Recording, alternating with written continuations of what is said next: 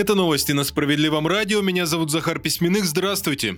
Возможность работать дистанционно во время болезни предлагают закрепить законодательно. Соответствующий законопроект готовят в Государственной Думе. Речь о том, чтобы дать работникам возможность официально уходить на удаленный режим работы, если есть ухудшение самочувствия. При этом сотруднику будет позволено не брать больничный, а продолжать трудиться в прежнем режиме, но из дома, если, конечно, позволяет здоровье. Авторы законопроекта уверены, что в такой ситуации выиграют все. Работник вправе выбрать подходящий для него вариант, а работодатель не потеряет в производительности и не нужно будет тратиться на оплату больничного, если все ограничится лишь переходом на удаленку.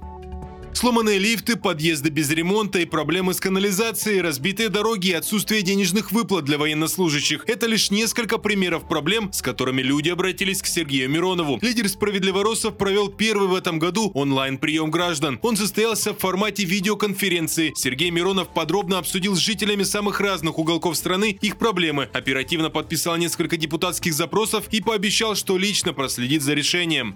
Я э, вас не оставлю. Если эти власти не отреагируют, над губернатором есть президент, над прокурором областным есть генеральный прокурор, над инспекцией есть тоже начальник. Да, э, ну, честно говоря, меня знают уже, знают, что я не отстану. Я буду долбить, по-русски говоря, пока они не начнут делать то, что положено по закону и по справедливости. Добавим, записаться на такой прием можно на сайте mironov.ru, а мы продолжаем выпуск.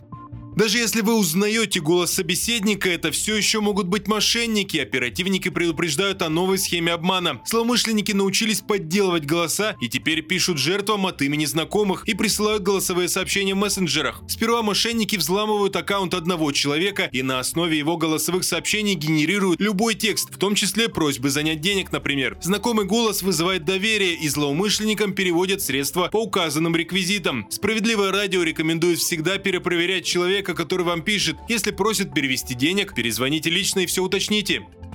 47 600 рублей именно столько в среднем хотели бы получать россияне на пенсии. Результатами соответствующего опроса делятся в одном из сервисов по поиску и подбору персонала. Оказалось, что чем старше человек, тем больше он хотел бы получать. Кроме того, у мужчин запросы в среднем на тысячу выше, чем у женщин. Добавлю, что больше всего хотели бы получать жители Москвы – 51 с половиной тысячи рублей. А самое скромное пожелание высказали в Астрахани. Там хотели бы получать на пенсии 43 тысячи рублей.